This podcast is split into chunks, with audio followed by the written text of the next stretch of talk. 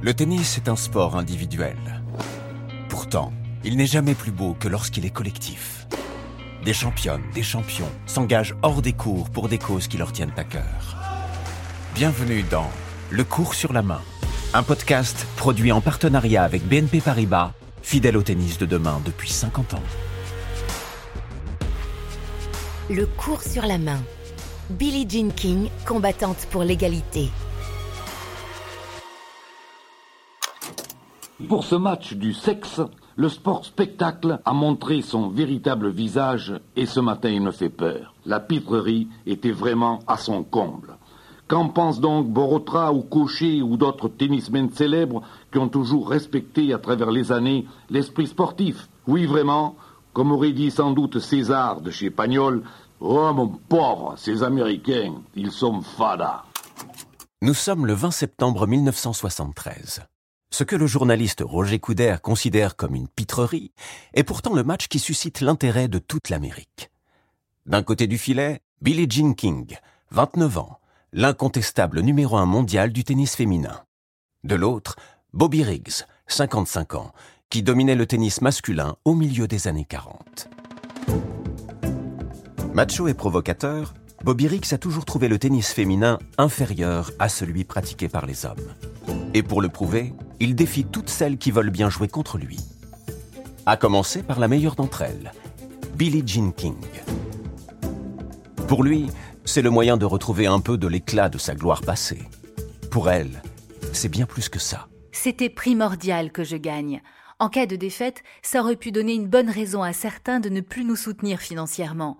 En 73, les femmes ne pouvaient même pas posséder de carte de crédit. Autant vous dire que je ressentais une énorme pression.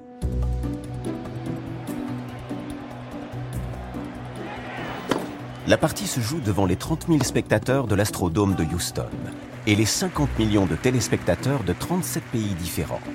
La pression est énorme, mais le score final est sans appel. Billie Jean King gagne en 3 sets secs, 6-4, 6-3, 6-3, et remporte ce qu'on appellera dorénavant la bataille des sexes. Ce match du 20 septembre 1973 joua un rôle majeur dans la reconnaissance du tennis féminin. Mais Billie Jean King avait déjà commencé le travail trois ans plus tôt. Et d'ailleurs, en ce début des années 70, il n'y a pas que dans le tennis que les femmes luttent pour se faire entendre.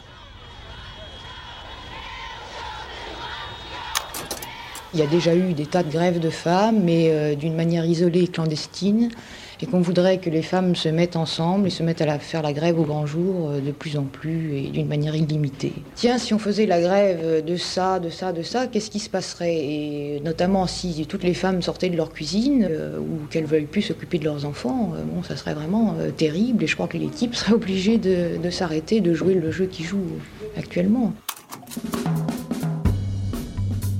Au début des années 70, le monde voit déferler la deuxième vague féministe et en France, le MLF vit ses premières heures. Les femmes sont dans la rue. Elles se battent pour obtenir l'égalité de fait avec les hommes et la fin des préjugés dont elles sont la cible. Une lutte que les tenniswomen livrent, elles aussi, à leur niveau. Parce que les organisateurs de tournois prêtent peu d'attention au tennis féminin. Et parce que les montants des prize money, les prix décernés aux lauréates, sont souvent 5 à 10 fois inférieurs à ceux des hommes. Alors, Billie Jean King prend la tête de la fronde avec sa coéquipière de double et numéro 3 mondial, Rosie Casals. Le 23 septembre 1970, King, Casals et sept autres joueuses trouvent un soutien de poids auprès de Gladys Heldman, la présidente du magazine World Tennis.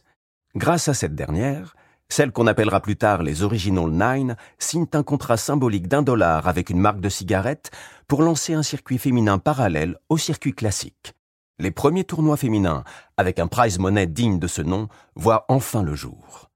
Peu à peu, d'autres joueuses rejoignent les rangs des frondeuses, comme la française Françoise Dure. Je suis allée à l'un des premiers tournois à San Francisco en janvier. À ce moment-là, on était 16. Lors d'un autre tournoi à Détroit, on n'avait pas beaucoup de public. Alors avec Billie Jean, on a distribué des billets devant un supermarché. Très vite, une quarantaine de joueuses participent à ce circuit d'une dizaine de tournois. La Fédération américaine de tennis tente bien de l'interdire. Mais sans le savoir, les instances ont déjà perdu la partie. Juin 1973. 70 joueuses sont réunies dans une salle du Gloucester Hotel de Londres.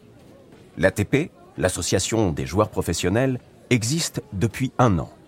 Et c'est maintenant au tour des femmes de créer leur propre structure. À la manœuvre, Billie Jean King, évidemment.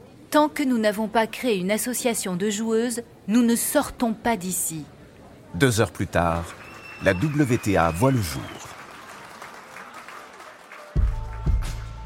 Aujourd'hui, en 2023, près de 100 nationalités évoluent sur le circuit WTA et le tennis est devenu l'un des tout premiers sports féminins dans le monde. Après Billie Jean King, d'autres ont repris le flambeau pour plus d'égalité. Martina Navratilova, Chris Evert, Kim Clijsters ou encore Venus Williams. Il faudra attendre 2007 pour que Wimbledon, l'Open d'Australie et Roland Garros suivent l'exemple de l'US Open et qu'enfin, la parité dans les prize money soit instaurée. Et il faudra attendre décembre 2018 pour que la WTA annonce une série de mesures facilitant le retour à la compétition des femmes après une grossesse, ainsi qu'un nouveau code vestimentaire pour laisser plus de choix aux joueuses. Aujourd'hui, Iga Swiatek la nouvelle numéro 1 mondiale milite pour une stricte égalité du prize money toute l'année, et pas seulement pour les tournois du Grand Chelem. Le match pour plus d'égalité entre les hommes et les femmes continue.